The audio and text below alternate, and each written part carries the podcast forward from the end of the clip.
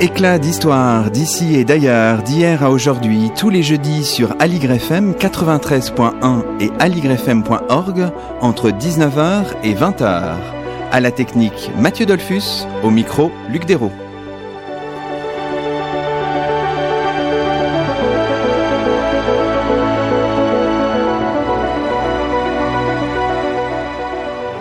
Bonsoir à toutes et à tous, c'est le 17e numéro d'Éclat d'Histoire sur Aligre FM et nous avons le grand plaisir d'accueillir à notre micro trois invités, Delphine Acola, Alix Barbet et Hélène De Salle. Bonsoir à toutes les trois. Bonsoir. Delphine Acola, vous êtes maître de conférence en histoire romaine à l'Université de Bretagne occidentale à Quimper et à Brest. Alix Barbet, vous êtes directrice de recherche honoraire au CNRS. Hélène de Salle, vous êtes maître de conférence en archéologie à l'École normale supérieure.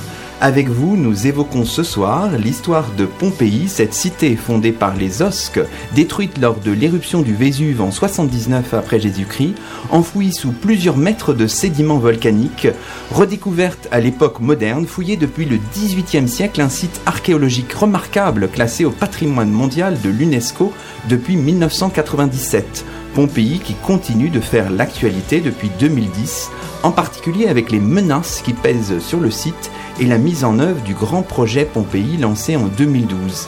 L'année 2018 a vu, de nombreux médias s'en sont fait l'écho, de nouvelles et passionnantes découvertes.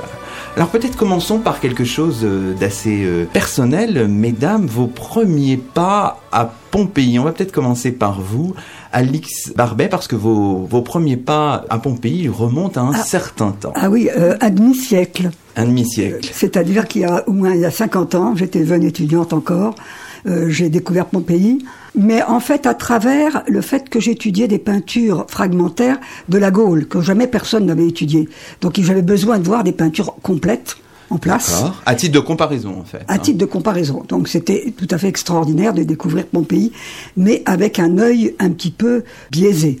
D'accord. Et vous avez en tête vos premiers souvenirs, enfin des images particulières qui vous reviennent de ce premier séjour-là, il y a 50 ans? Alors écoutez, à l'époque, j'ai commencé par aller à Herculanum, en fait, oui. à Stabi, et puis Pompéi. Et Alors, situons ça pour nos auditeurs. C'est pour hein. le golfe de Naples. D'accord. Et donc, Herculanum m'a plu énormément parce que c'est plus petit, qu'il y a des étages et que ça se voit facilement en une journée. Alors que Pompéi, on ne peut pas épuiser Pompéi.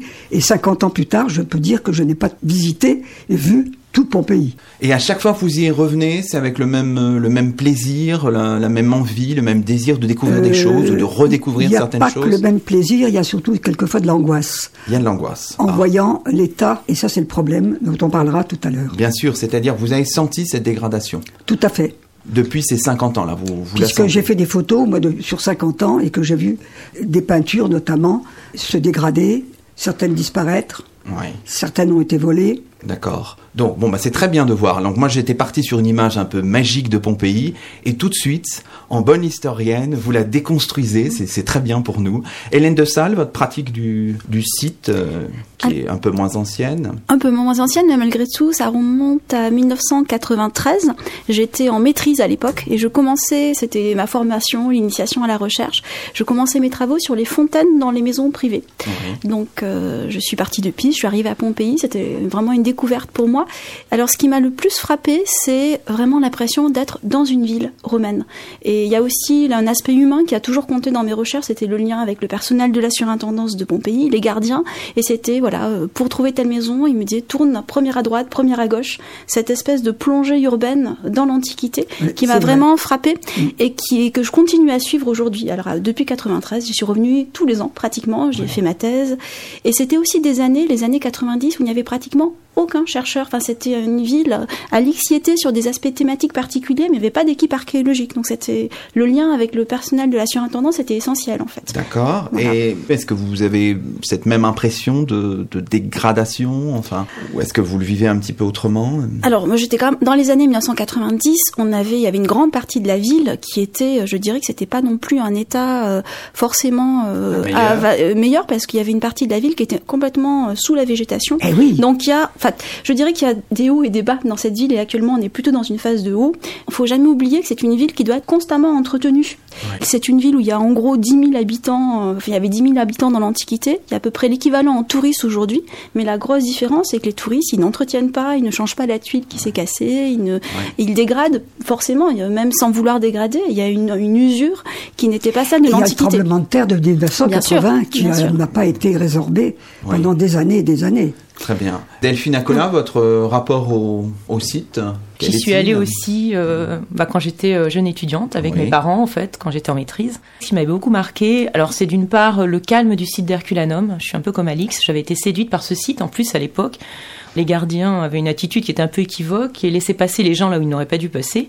C'est-à-dire qu'en fait, on avait monté les marches euh, à l'intérieur d'une maison. On était monté au premier étage en marchant sur des marches, je me souviens très très bien, qui étaient vitrées par-dessus le bois en fait carbonisé, et ça m'avait fait une impression terrible de me dire, je monte un escalier de 2000 ans. En fait, j'avais beaucoup d'émotions à ce moment-là.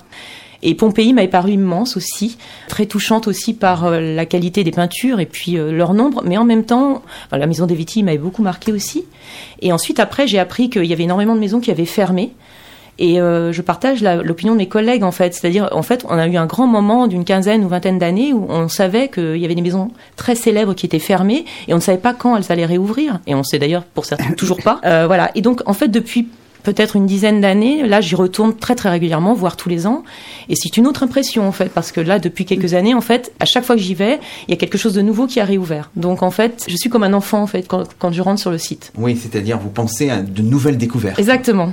Oui, alors on a bien compris là, et c'est intéressant aussi pour euh, quelqu'un qui n'est pas spécialiste, que à chaque fois vous associez en fait Herculanum, Stabi, c'est-à-dire que pour les antiquisantes que vous êtes, ça fait un seul bloc, c'est ça Ou comment, comment comprendre les choses, euh, Alice Barbet peut-être? C'est évident qu'il ne faut pas tirer Pompéi à part si ce n'est qu'effectivement c'est le site le plus le plus publié le, et puis surtout euh, qui est fouillé euh, dans les trois cinquièmes quand même de la ville. Et donc on a une impression d'instantané de mort très puissant et par exemple quand on voit les touristes japonais qui sont absolument estomaqués en voyant les moulages des personnages morts qui ont été euh, retrouvés c'est évident que par rapport à Herculanum à Stabi ou d'autres sites c'est très particulier c'est évident d'accord alors, vous y avez fait une allusion, hein, le nombre de touristes est colossal. On Alors ça, c'est terrible. On l'évalue à près de 4 millions hein, en 2018, c'est considérable. Et ça, évidemment, ça joue sur le site aussi, Alice Barbet. Parce qu'en 2010, il y avait 2 millions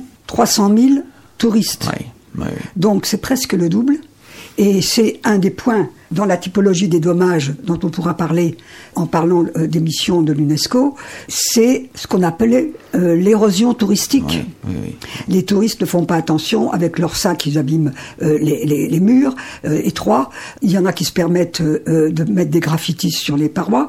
Et puis les enfants de Pompéi jouent au ballon et puis ne font pas très attention. Et puis le fait de marcher oui, bien sûr, euh, ça a diminué, et c'est comme ça qu'on a retrouvé d'ailleurs des canalisations qui n'étaient pas assez profondes, et donc on est obligé maintenant, quelquefois, de cimenter euh, les trottoirs, ce qui évidemment est un problème du point de vue de la restauration du site. Oui, alors quand on regarde la chronologie un peu fine, on voit que le début des années 2010 a été vraiment très problématique avec cette fameuse catastrophe de de 2010 avec un effondrement. Alors, il faut peut-être nous parler de ce, bâtiment qui s'était. Alors, c'est la ce qu'on appelle la Scola Armaturarum, c'est-à-dire un lieu pour les gladiateurs qui s'est écroulé suite à des pluies torrentielles qui étaient derrière euh, du fait que euh, cette maison était fouillée juste en bordure de la partie non fouillée du site de Pompéi, donc sur 6 mètres de haut. Alors, ce qu'on ne dit pas, c'est qu'il y a eu des problèmes de d'évacuation des eaux des maisons d'à côté qui étaient mal placées et c'est elle qui en a souffert et donc elle s'est écroulée. Déjà, elle avait souffert euh, lors des bombardements en 1943, donc ça n'a pas arrangé les choses. Alors, ça a provoqué quand même quelque chose d'important, c'est-à-dire que l'UNESCO a décidé une mission euh, d'expertise. Alors moi, j'en ai fait partie avec deux collègues, dont un ami architecte et puis un, garçon euh, de, de l'UNESCO, un anglais. Et donc, on a pu faire une typologie des dommages. À, savoir d'abord qu'il y a des destructions ordinaires du fait que pendant un siècle, entre 1748 et 1860, il n'y a pas eu de restauration de ce qui était fouillé. C'était l'époque où on cherchait des trésors et on extrayait les plus belles choses, les plus belles peintures notamment. Ensuite, Il y a les agressions hydrauliques, le problème euh, que certaines rues, alors les rues nord-sud, ça ça pose pas de problème. L'eau coule bien puisqu'il y a la pente, mais dans est-ouest, elle stagne, elle remonte sur les murs, elle abîme les pavements, elle abîme les peintures, et c'est une vraie catastrophe. Il y a les agressions des ultraviolets sur les peintures, et même quand on protège par une toiture, on ne pense pas que le soleil donne sur la mosaïque blanche qui se répercute sur les parois. Donc euh, moi j'ai des photos à 30 ou 40 ans de distance, on voit la différence euh, de, de protection.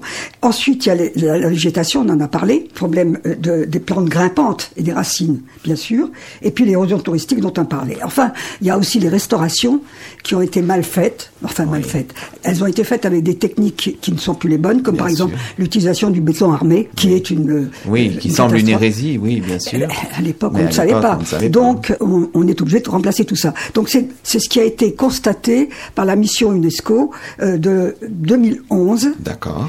Et qui a été ensuite une deuxième mission qui était en 2013. D'accord. Et c'est à ce moment-là qu'on a pu voir de grands progrès à savoir déjà qu'il y a eu euh, l'embauche de 13 postes d'archéologues, 8 postes d'architectes, oui. un poste administratif, et puis surtout le lancement de ce fameux Grande Progetto Pompei, le grand projet de Pompéi. Ça c'est en 2012, hein, En ça 2012, et donc qui 2013 a euh, commencé à être euh, mis vraiment sur la table. D'accord. Donc parce que voilà, on va faire le, le, la, le contraste, hein, c'est-à-dire je j'ai retrouvé pour préparer cette émission un article du Monde qui date de 2012 où les choses sont en train de basculer, mais évidemment oui. le journaliste constate, le journaliste correspondant du Monde en Italie écrit quelque chose d'assez effrayant. Il dit l'un des plus prestigieux sites archéologiques du monde se délabre et s'effondre. Pompéi est le symbole d'une Italie fatiguée. Aujourd'hui, la situation est, est, bien meilleure tout de même. Hein. Oui, elle est meilleure dans la mesure où on a pris les choses en main. Il y a des maisons, nous on avait mis une liste de 12 maisons qui étaient réellement en danger et on avait même menacé d'enlever le, le, le, label UNESCO, carrément. Bien sur les 12 maisons, moi ce que j'ai vu en septembre, c'est pas encore euh, ce qu'on souhaiterait. Et il y a encore euh, beaucoup de choses à faire. Et puis surtout, il y a ces nouvelles fouilles qui sont en, entreprises pour consolider la partie fouillée de la partie non fouillée parce que ça s'effondre, oui. parce qu'il y a eu des fouilles clandestines. Et c'est pour cela qu'il y a des découvertes extraordinaires actuellement, mais moi qui m'inquiète un peu. Parce que ça va faire encore des problèmes. Mais oui, bien sûr. euh, votre regard, Hélène de Salle Oui, alors moi j'insisterai aussi toujours sur ces aspects d'entretien à l'échelle d'une ville. On a 64 hectares, hein, donc euh, Alix l'a rappelé, donc une quarantaine qui sont à entretenir constamment. Et ce qu'a permis le Grande Progetto Pompei, c'est des opérations très ciblées de mise en sécurité, de restauration. Ça. Mais il ne faut pas oublier que ce site, en fait, il faut tous les jours l'entretenir. Et moi, je voudrais insister aussi sur quelque chose qui fait que, malgré tout, c'était fait depuis des années, mais ce qui a basculé en 2012, c'est la médiatisation. C'est-à-dire que le moindre petit bout d'enduit qui tombait était sous le projecteur des médias, mais pour avoir connu Pompéi avant, c'était déjà le cas avant. Ce qui a changé, c'est plutôt quelque chose de structurel dans le personnel. C'est qu'avant, on avait le plombier à Pompéi, le maçon, le restaurateur, euh, oui, le serrurier qui était sur place, qui était un personnel de la surintendance qui veillait à changer une tuile quand elle était défaillante. Maintenant, on a changé et c'est quelque chose qu'on connaît partout en Europe. Tout est externalisé. Donc en fait, on ne peut plus intervenir ponctuellement sur le petit élément défaillant. On va attendre une grosse cassure, voire un écroulement, pour faire un appel à projet, faire intervenir une entreprise extérieure. Et ça change aussi ce petit entretien quotidien qui me semble quand même essentiel aussi pour la sauvegarde du site. Donc le Grand Projet de Pompéi, c'est merveilleux parce que c'est vrai qu'on a des, des opérations de mise en sécurité, de restauration. C'est quelque chose qui doit être distingué. C'est vraiment là des, des, opérations plus lourdes de visiter vraiment les bâtiments. Mais euh, il faut penser à l'avenir. Qu'est-ce qui va se produire une fois que les restaurations sont achevées? On n'aura plus ce, cet entretien quotidien. Donc moi, je suis très attentive à ça. Oui, en fait, donc on voit bien qu'il faut raisonner à court, à moyen, oui, à long terme. C'est assez complexe. Alors le temps passe très vite. Hein. Donc il faut qu'on, bien sûr, qu'on accélère un petit peu et qu'on revienne euh, évidemment à cet événement fondateur, fondamental, l'éruption du, du Vésuve. Alors on sait que la Campanie est soumise à un double aléa volcanique et sismique. Il y a deux tremblements de terre précurseurs de l'éruption du, du Vésuve de, de 79, l'éruption du Vésuve. On connaît un tremblement de terre en 63 et un autre aux alentours de 70, hein, c'est ça, Tout à fait. Mmh. Et celui de 70 était peu connu, à vrai dire. Et peu connu et un peu documenté par des historiens enfin? Il y avait des discussions, certains n'étaient pas d'accord, ça posait des problèmes. D'accord. Alors, ce qui est intéressant peut-être, et on peut revenir là-dessus, euh, c'est peut-être euh, revenir sur un des projets que vous, sur lequel vous, travaillez, euh, Hélène de Salle, c'est le projet RECAP, parce qu'il nous aide à comprendre un peu aussi cette éruption de, de 79. alors, ce projet RECAP, ça veut dire reconstruire après un séisme. Quel est l'axe fondateur, enfin l'axe principal de, de ce projet, et en quoi il nous aide à comprendre cette éruption de, de 79 après Jésus-Christ Alors c'est un projet de recherche collectif qui est financé par l'Agence nationale de la recherche, donc qui associe plusieurs laboratoires et plusieurs disciplines aussi, géologie, archéologie, informatique en particulier, puis l'ingénierie aussi des, des structures. Le but du projet, c'est répondre à une seule question. Comment Pompéi a-t-elle été reconstruite après les tremblements de terre qu'elle a connus avant l'éruption? Donc il y a le tremblement de terre de 63 qu'on connaît, mais il y a eu d'autres secousses sismiques qui sont pas si bien datées que ça. On sait que c'est autour de 70, une certainement, peut-être encore d'autres, juste avant l'éruption finale en fait.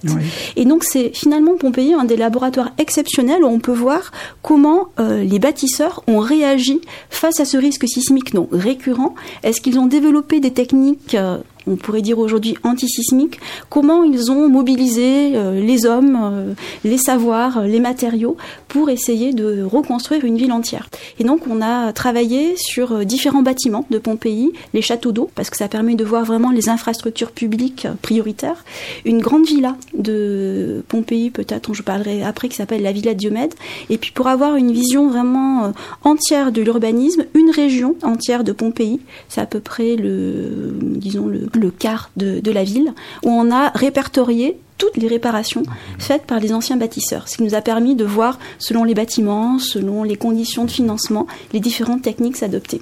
Donc bah, c'est vraiment de ce point de vue, Pompéi, c'est un des endroits où sur ce très petit laps de temps de 17 ans, on peut voir les reconstructions. Et ce qu'on a aussi vu, c'est que certaines n'étaient pas du tout achevées en 79. Donc c'était une ville eh en plein chantier de construction, avec euh, des hommes, des charrettes qui circulaient partout et qui contribuaient à la reconstruire, mais ça, l'éruption a figé cette reconstruction. Donc ce projet RECAP, on comprend bien qu'il mobilise des compétences extrêmement diverses, y compris dans le domaine des sciences dures en fait. Hein.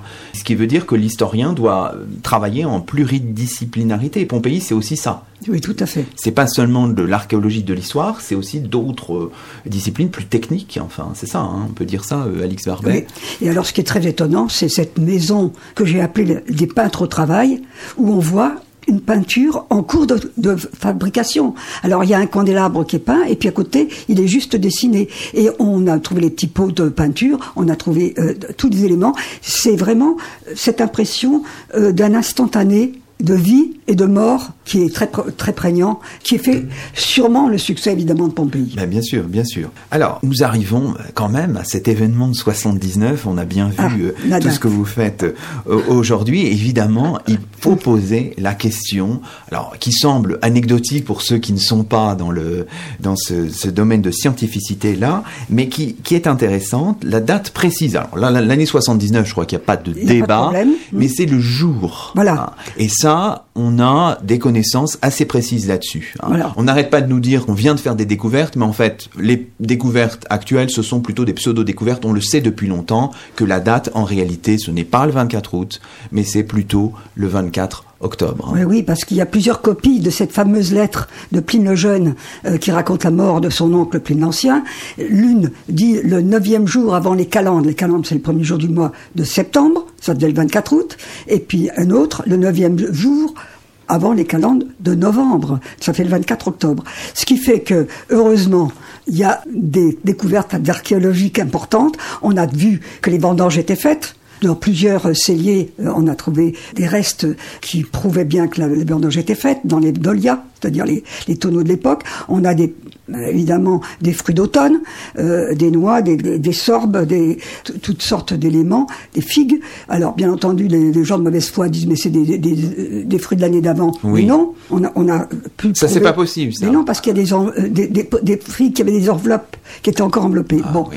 Et puis alors il y a l'histoire des braséros. Alors les braséros, c'est pas forcément juste parce que bien sûr c'est quand il fait froid, mais ça servait pour faire la cuisine dans les maisons où il n'y avait pas de, de, cuisine.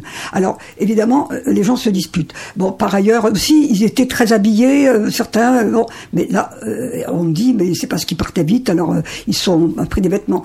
Alors heureusement, on a trouvé quand même une monnaie de Titus. Alors ça c'est intéressant parce que Titus a succédé à Vespasien en juin 79. Simplement, la lecture a été ratée au début par des non-numismates qui ont cru euh, pouvoir dire c'est une monnaie qui date du mois de septembre. En réalité, un numismate a regardé ça de très près, elle est usée, elle est usée cette monnaie, a dit c'est de, de, de juillet-août. D'accord. Ah Alors, oui, ce qui nous aide pas là. Ça nous aide, si vous voulez, c'est des arguments qu'on peut utiliser, mais qui sont difficiles, comme le dernier argument qui vient de sortir, à savoir cette fameuse inscription, au sur Fusain, au charbon de bois, qui indique euh, en fait le 16 octobre, puisque bon, mais on nous dit c'est une inscription on a, il n'y a pas l'année. Oui. Ah, on nous dit oui mais c'est fragile donc ça c'est forcément c'est pas vrai. Moi j'ai euh, des, des, dessins au fusain à la villa de Stabi sous la terrasse avec de magnifiques bateaux. On ne sait pas la date.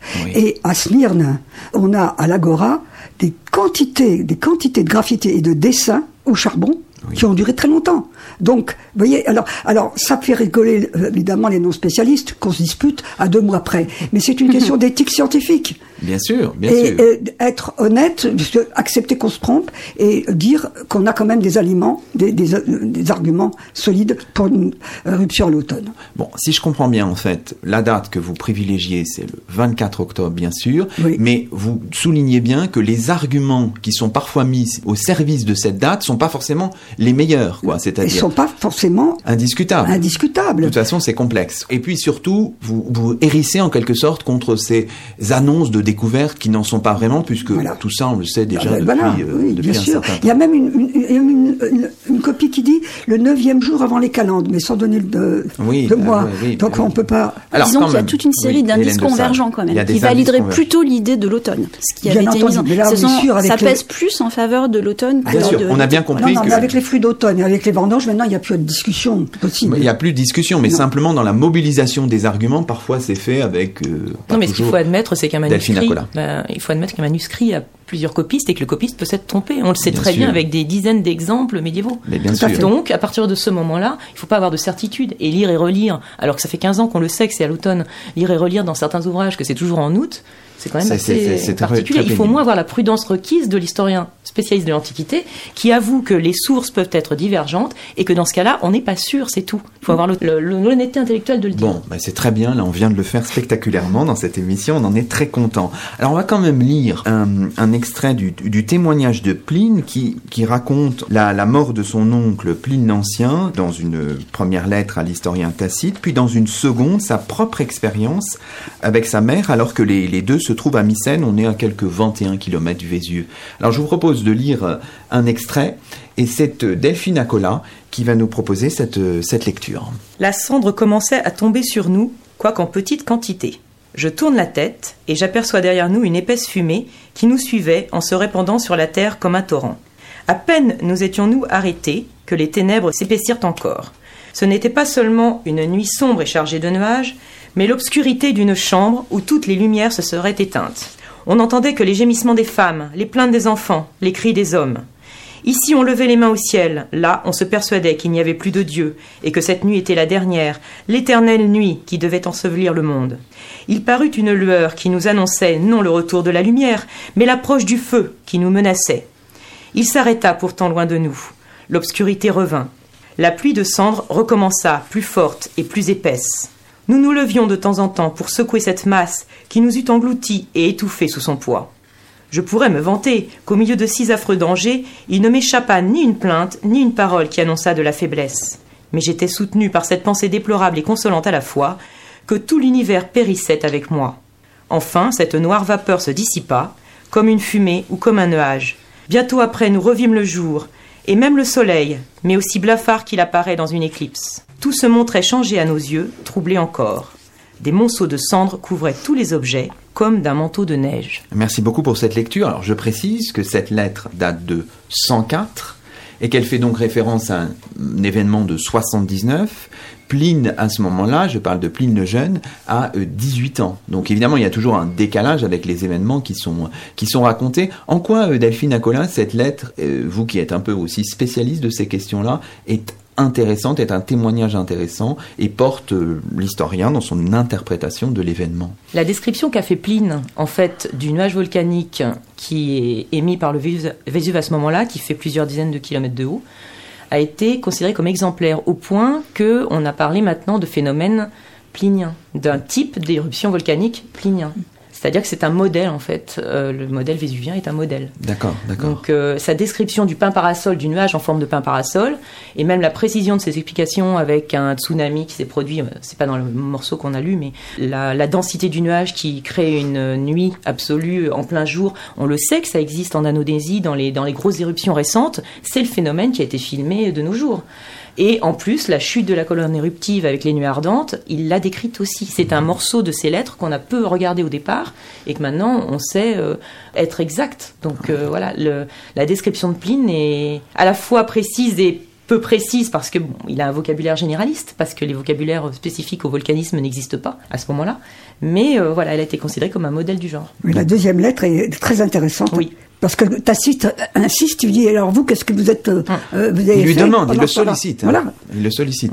Donc on comprend bien que vous, en tant qu'historien, archéologue, vous devez à la fois manipuler des sources textuelles qui sont importantes aussi pour vous, mais vous devez aussi vous appuyer sur les résultats des fouilles archéologiques. C'est la confrontation des deux qui fait un peu votre, votre métier, hein. c'est ça. Bon, bah très bien, alors on conclut cette première partie sur cette idée structurante. Ce que je vous propose maintenant, c'est peut-être de marquer une pause musicale dans cette émission Éclat d'Histoire, avec un titre signé de notre groupe préféré, celui qui a fait notre générique M83. C'est un cocktail, on en a peut-être besoin de douceur et d'énergie, c'est Wait sur Aligre FM.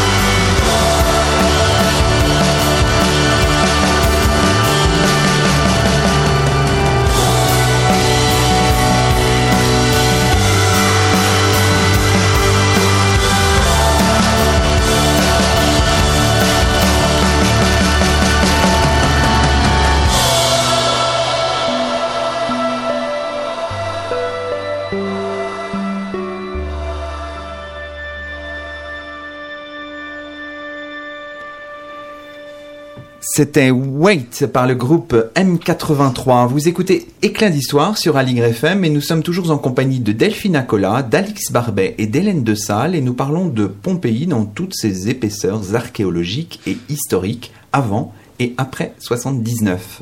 Alors maintenant, ça y est, nous avons posé le cadre, nous allons essayer un peu de, comprendre le site de Pompéi. Alors on va faire quelque chose qui n'est pas très radiophonique, mais on va proposer avec vous, Delphine Acola, une espèce de visite virtuelle en quelques minutes de euh, Pompéi. Alors, admettons que ça y est, je décide à la suite de cette émission de prendre le premier billet pour Naples. Je vais à Pompéi. Comment j'y vais d'ailleurs? Alors à Naples, c'est très simple. Il y a euh, en fait un petit, un petit, l'équivalent d'un train de banlieue qui s'appelle la Circumvesuviana qu'on peut prendre donc aisément et arriver à l'entrée par euh, la porte marine, qui est l'entrée euh, très connue, sauf pour les cars.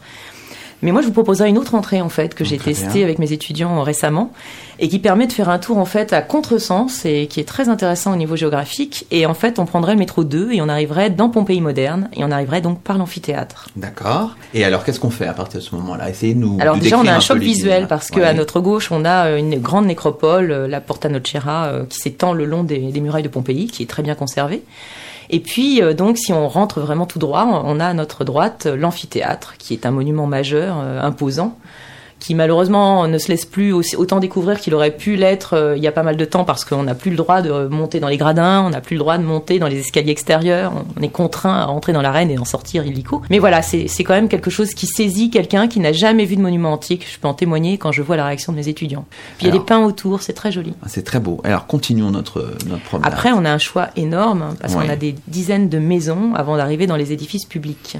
D'accord. Donc, euh, on va voir quelques maisons avec euh, des fresques, des jardins, des salles à manger d'été, des salons peints, ce qu'on appelle des laraires, c'est-à-dire des édifices de culte pour euh, protéger la maison, avec des peintures absolument magnifiques. Avec une couleur, hein, c'est Des couleurs qui peuvent être plus ou moins bien conservées, il faut quand même le dire.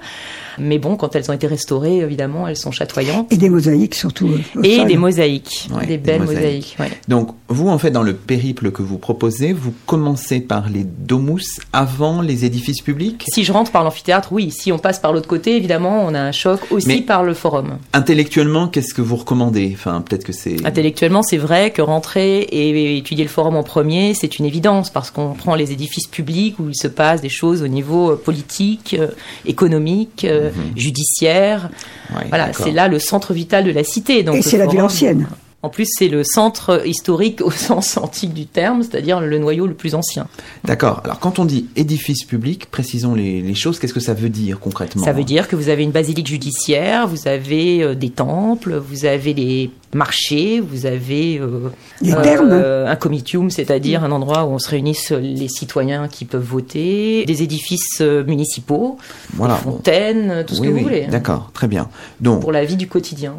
Combien de temps il faut passer pour cette visite à Pompéi? Une journée. Une journée. Ça peut vous paraître beaucoup. Les Japonais le font en deux heures ou trois heures. C'est une... Tout le monde confirme, euh, Alix Barbet Au minimum, une journée. Voilà. Mais on ne voit pas tout. Mais on ne voit pas tout en une journée. Non, c'est frustration. Donc on sait déjà quand on vient pour la première fois à Pompéi qu'on y reviendra, c'est ça Quand euh, j'ai commencé il y a 50 ans, il y avait 56 maisons visitables. Oui. Aujourd'hui, il y en a combien oh, Il y en a un peu plus qu'il y a quelques années, il doit y avoir une vingtaine. Oui. Un peu C'est-à-dire qu'il y en a le matin et d'autres l'après-midi. Oui. Une trentaine maintenant. Donc il y a une complexité dans les horaires hein, aussi, on le dit. Enfin, oui, très mais pratique la surintendance propose un itinéraire euh, sur les plans en fait. Euh, c'est Pompéi en deux heures, c'est Pompéi en une demi-journée. Voilà, il propose aussi. Hein. il y a des gens qui font ça de façon euh, très organisée. Avec, Pour donner une idée, il y a 800 mètres d'est en ouest. Mmh. D'accord. Presque un kilomètre. Et depuis quelques années, ça s'est amélioré. C'est-à-dire que maintenant, on peut couper par certaines rues qui étaient fermées auparavant à cause des échafaudages, des étais. Quand on parlait de la situation catastrophique, c'était ça. Et il ne faut pas oublier le lupanar quand même. Hein. Oui, alors moi, c'est pas mon préféré. non, mais, mais c'est vrai que les gens ne veulent pas le rater. Expliquez c'est la maison de passe. Voilà, très bien. Disons-le franchement. Mais franchement, d'ailleurs, on y passe vite, hein, parce qu'on on est Oui, on entre par un côté, on hein. sort par l'autre, euh, voilà. D'accord. Bon, bah, très bien. Très bien. Alors, précisons aussi que sur les plans, on voit toujours ces, cette division conventionnelle en régions. Ça, c'est une commodité d'archéologue en fait, hein, qui date, qui remonte au 19e siècle. C'est ça. Qui permet de se localiser tout de même, c'est ça. Comment si on ça peut correspond à, à des unités géographiques C'est- euh, quand visibles sur le terrain. Visible Hein sur le terrain, Oui, c'est oui, ça. oui, oui. ça a un sens. D'accord, très bien. Alors, euh, poursuivons un peu ce, ce, ce cheminement. Disons, vous l'avez cité aussi, je crois, que c'est important aussi de, de voir toutes ces boutiques. hein. Euh, Nicolas Montex, par exemple, travaille sur les Oui. boutiques. 650 boutiques et ateliers. Ça aussi, c'est intéressant de, de voir un peu la, la, la vie au quotidien, en fait, à, à Pompéi. Alors on le voit grâce euh, à ce qui se passe en devanture, on voit le travail des gens. On voit par exemple ceux qui sont en train de faire des, des vêtements euh, utilisent euh, des grands soufflets de forge, etc. Il y a des choses tout à fait étonnantes. D'accord. Donc ça, c'est aussi intéressant. Hélène de Salle, vous vouliez ajouter quelque chose? Oui, c'est qu'il faut imaginer que Pompéi était aussi une ville commerciale et artisanale Tout à très fait. euh, très active. Oui, C'était un centre en particulier, ça c'est les dernières, euh, c'est plutôt des études récentes qui l'ont mis en évidence. C'était un lieu de production, de traitement des tissus. De, Voilà. de la laine, de teinture. Donc il y a beaucoup de teintureries, de fouleries à Pompéi. C'est-à-dire que c'est des lieux où la laine était traitée pour être ensuite euh, donc nettoyée et teinte. Et donc ça, on le sait, de, c'est beaucoup plus récent, mais il faut imaginer que c'était un centre donc très actif, bien placé, parce que Pompéi était proche de la mer, mais aussi sur l'embâchure d'un fleuve qui s'appelle le Sarno. Et donc c'était un carrefour commercial euh, vraiment euh, très intense au moment de l'éruption. Bon, on vient de le dire, Pompéi, on pense au Domus, etc. Mais vous, Hélène de Salle, vous êtes intéressée à des choses auxquelles on n'est pas forcément immédiatement sensible. Vous êtes intéressée au réseau hydraulique. hein. Ça fait l'objet, je crois, de, de votre thèse euh, et de, de- d'un certain nombre de travaux. Alors qu'avez-vous, s'il fallait le résumer comme ça en quelques minutes, qu'avez-vous fait comme, euh, comme découverte, euh, Hélène de Salle? Alors je me suis intéressée aux fontaines dans les maisons, comme effectivement clé de lecture pour comprendre l'organisation du réseau et pour essayer de voir si l'introduction du réseau en eau courante, donc lorsque Pompéi bénéficie du réseau d'un aqueduc, ça se passe sous le règne d'Auguste. Donc on est dans les années 20 avant Jésus-Christ à peu près. On sait qu'un aqueduc transforme une ville à l'époque romaine, mais est-ce que cette eau va changer le plan, l'organisation de la maison. Et de fait, oui, on voit que la fontaine devient le point focal de la maison, si bien qu'alors pour celui qui se promène encore aujourd'hui à Pompéi, ce que l'on voit quand on est dans l'axe de l'entrée d'une maison, c'est souvent la fontaine qu'on voit depuis l'entrée lorsque la porte est ouverte. C'est un peu la carte de visite du propriétaire. Et donc j'ai travaillé sur euh, cette distribution pour voir que finalement même les maisons de classe moyenne avaient réussi à avoir leur propre fontaine, souvent plus petite, un peu plus réduite. Et ceux qui en étaient totalement ont très souvent fait, et ça j'ai fait une analyse statistique, en fait dans alors justement une région de Pompéi, j'y reviens, donc c'est toute la zone sud-est de, la ville, qui n'était pas aussi bien raccordée à l'eau courante, et c'est là qu'on trouve le moins de fontaines réelles, mais c'est là qu'on trouve le plus grand nombre de trompe-l'œil sur les murs de ces maisons. Donc les propriétaires ont essayé de compenser le manque d'eau. Donc c'était une approche en fait de toute la vie sociale dans la ville et de fonctionnement même de la maison à travers donc ce, ce fil directeur Ouais. de, de l'eau dans, la maison. Et à partir de, de cette enquête-là, vous pouvez aussi, alors c'est ça qui semble assez fascinant, proposer, vous allez nous expliquer comment, une estimation démographique de, de Pompéi? Alors ça, c'est un autre volet de la recherche, c'est qu'on sait que dans les toutes, ces toutes dernières années, le réseau de Pompéi était totalement désorganisé. Oui. Des fouilles qui ont été faites sur les trottoirs ont montré que le réseau, c'était des canalisations en plomb, avaient été coupées, elles allaient être remises en service. Et donc, on sait aussi par différentes euh, excavations qui ont été faites que certaines maisons n'étaient plus raccordées au réseau de l'aqueduc comme elle était auparavant. Et donc euh, j'ai travaillé sur les sur le volume d'eau disponible à partir des citernes dans ces maisons. Voilà, on quantifie le volume. On sait alors notamment à partir de ce qui se fait actuellement dans les pays en voie de développement quel est le minimum d'eau qu'il faut par personne. Et à partir de là, donc j'ai réussi pour des maisons et à partir donc de ce volume de citernes à dresser une sorte de oui de moyenne et on arrivera à environ 10 000 habitants, ce qui coïncide avec Oui, ce qui on ça. est entre pour Pompéi entre on a toujours dit entre 5 000 et 15 000. Donc là, on serait autour de 10 000 à partir donc de la superficie urbaine et de son captage, parce qu'en fait, dans les dernières années de Pompéi, Pompéi ne pouvait avoir accès qu'à son eau de pluie. Mhm, Et donc, on a une superficie de captage, et à partir de là, on sait qu'on ne pouvait pas avoir plus de 10 000 habitants qui pouvaient être euh, alimentés en eau. Non. Donc, bien sûr, après, il y a l'eau de l'aqueduc qui intervient, mais on sait qu'il était quand même très désorganisé euh, au moment de, de l'éruption. Alors on pourrait revenir aussi sur quelques merveilles pompéiennes. Alors vous allez me dire que tout est peut-être merveilleux, je ne sais pas.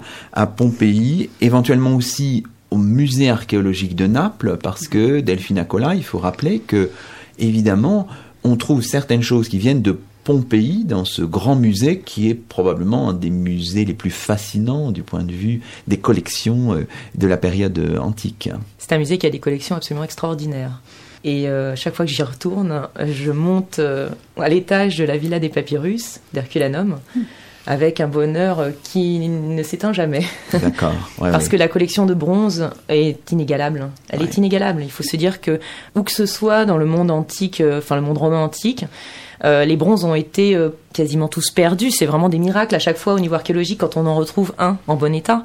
Et là, Herculanum, pas à Pompéi, je précise quand même, parce qu'Herculanum, il n'y a pas de récupération, alors qu'à Pompéi, il y en a eu dans l'Antiquité juste après la catastrophe et en Antiquité tardive.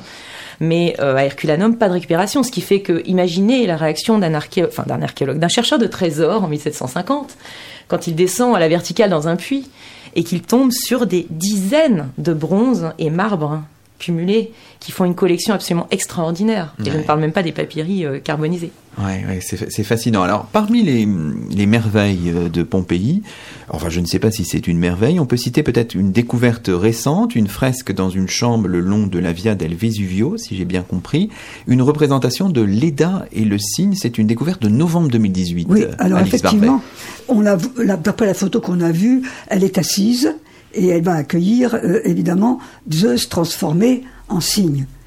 Cela dit, euh, j'en connais une beaucoup plus belle, ah, excusez-moi, à Stadi, de la villa d'Ariane, où on a une Leda extraordinairement belle, euh, qui accueille le cygne dans ses bras.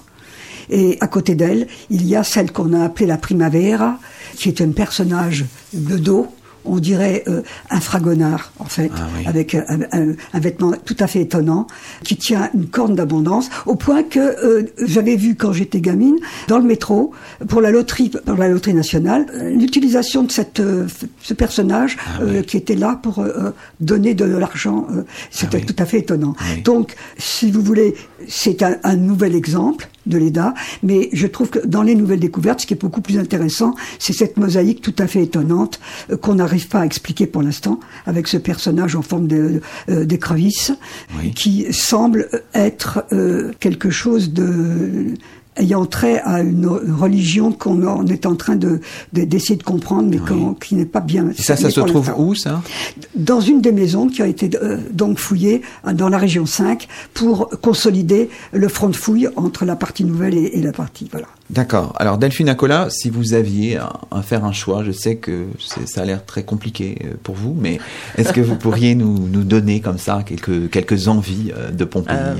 Par exemple, la maison de la Vénus à la coquille à cause de la fresque de jardin. Oui, parce que je, je, suis euh, amoureuse des fresques de jardin à la romaine, en particulier celle de la villa de Livy euh, de Prima Porta, euh, qui se trouve malheureusement ailleurs. C'est pas, pas le sujet de l'émission, mais, c'est à Rome. Mais c'est vraiment la plus belle. Mais celle de voilà, la, maison du bracelet d'or, il y a celle du bracelet d'or, mais elle est voilà, mais elle est détachée de voilà. là, je parle in situ. Et puis sinon, si je peux m'autoriser à sortir du site, je citerai la villa dite A, donc de son nom plus glorieux de Popée, si c'est bien de Popée, parce que ce n'est pas sûr, à Oplontis c'est un site qui n'est pas très loin de Pompéi et qui a une villa absolument extraordinaire et aussi pour des fresques de jardin qui ont un effet absolument extraordinaire dans leur conception. C'est-à-dire que vous avez des jardins intérieurs peints avec des micro-jardins en fait euh, dans des sortes de jardinières euh, au milieu de la pièce et de l'autre côté, visible depuis cette pièce, vous avez le vrai jardin. Je ne sais pas si vous imaginez mhm, le travail. Euh, voilà, c'est un effet de mise en abîme extraordinaire. Alors, et vous, Hélène de Salle, alors on vous force peut-être à avoir un coup de cœur, c'est peut-être pas forcément le vôtre, mais en tout cas vous travaillez énormément sur la villa de Diomède, que j'imagine vous, vous appréciez beaucoup aussi, avec un, projet qui est, qui est très intéressant aussi, que vous pourriez peut-être nous, nous présenter en quelques mots. Alors la villa de Diomède, ce n'est pas du tout une nouvelle découverte, mais ce sont, c'est une ancienne découverte de Pompéi, c'est ce qui m'intéresse, et c'est un des plus anciens bâtiments fouillés sur le site, entre 1771 et 1775. Et alors, très anciennement découvert, mais aussi les méthodes de fouille ont changé à ce moment-là, et Delphine en parlait à l'instant. C'est à peu près dans ces années qu'on va passer des, d'un système de galeries qui sont plutôt des galeries minières, où on perfore la couche éruptive du Vésuve pour ensuite ben, creuser des galeries et remonter des objets. À partir de 1760, on commence à décaper le site et à le laisser à l'air libre avec l'idée dont on peut bénéficier aujourd'hui de créer un musée à ciel ouvert. Et donc la villa Diomède est très particulière parce que c'est euh, donc une villa donc anciennement fouillée, très scrupuleusement décrite dans les journaux de fouille le directeur des fouilles de l'époque, décrit jour après jour ce qu'il trouve, où il le trouve. Et donc on a la possibilité de retrouver les objets au musée de Naples, de les remettre en contexte. Et c'est aussi une, elle a un petit peu comme la villa de Popée, elle a une conception particulière. Elle est euh, aménagée sur trois étages, face à la mer, mmh. avec un jardin suspendu. Et dans ces sous-sols ont été découverts des, corps qui ont laissé leur empreinte et qui vont nourrir tout un imaginaire au XIXe siècle. Et notamment, une de ces empreintes de bustes de femmes va devenir l'Aria Machella de Théophile Gautier. Alors, ce qui m'a intéressé dans la Villa Diomède, c'est que c'est aussi l'édifice le plus décrit, le plus représenté au XIXe siècle. Et le projet qu'on a monté était bien sûr de comprendre comment fonctionnait le bâtiment romain à partir uniquement de l'étude des murs ce qu'on appelle l'archéologie de la construction, mais aussi de retrouver toutes ces archives, tout ce corpus qui n'avait jamais été vraiment valorisé. Mmh. Et de publier aussi cette villa, puisque c'était l'intention première du fouilleur de l'époque, qui s'appelait Francesco La Vega, et il n'a pas pu le faire. Et donc ce qu'on a fait, c'était injecter euh, ces archives, ces représentations de la villa, de la fouille jusqu'à pratiquement jusqu'à nos jours, en trois dimensions. On les a projetées dans une maquette numérique, et ce qui nous permet de visiter virtuellement la villa au moment de sa découverte. et de euh, suivre le fil jusqu'à jusqu'à nos jours. Donc une machine à remonter le temps en 3D en quelque sorte. Bon, très bien, on peut retrouver tout ça hein, sur Internet assez, assez facilement. Oui, c'est Villa Diomede Project. Il y a une petite vidéo qui montre justement cette, cette méthode. Que, que, nous recommandons à nos auditeurs. Alors il nous reste quelques minutes, malheureusement, le temps passe très vite en votre compagnie, pour présenter un peu l'histoire de la redécouverte du site, qui est quand même très importante. La redécouverte, c'est d'abord au tournant des 16e, 17e siècles, mais Alix Barbet, c'est surtout au milieu du XVIIIe siècle hein, se fait. C'est en 1748 que on tombe sur le théâtre, euh, entre autres, et immédiatement, évidemment, les Bourbons vont pouvoir faire des cadeaux, euh, se faire un, musée mhm. à Capodimonte avec tous les trésors qu'ils vont trouver.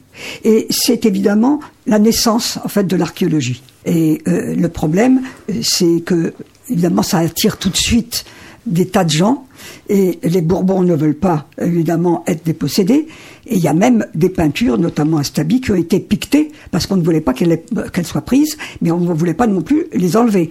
Donc ça va être un moment extrêmement important pour la redécouverte euh, vraiment de la civilisation romaine qui jusque-là était connue surtout d'après les monuments de Rome. Mhm.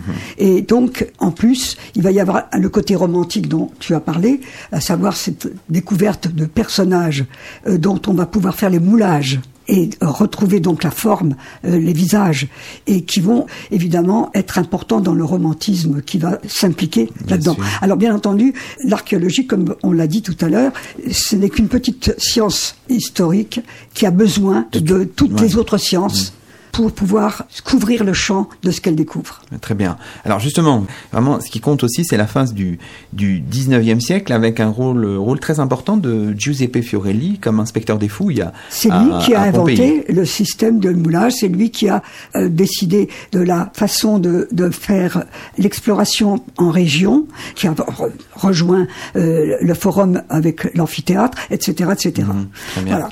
Donc, et après, il y a eu Amedeo Maiuri qui évidemment nourrit euh, évidemment euh, de la grandeur de l'Italie, et ça c'est l'époque du fascisme, euh, va lui aussi développer énormément la fouille à, Pompéi. Voilà, il dirige les fouilles entre 1924 et 1961. Alors, peut-être Delphine Colin, on peut en dire un mot. Vous avez travaillé notamment sur le succès photographique des moulages des corps. Alors c'est intéressant ça aussi, dès le 19e siècle. Hein, en Comme Fiorelli fait connaître le premier moulage, enfin les quatre premiers moulages en fait humains euh, en 1863, en février 1863.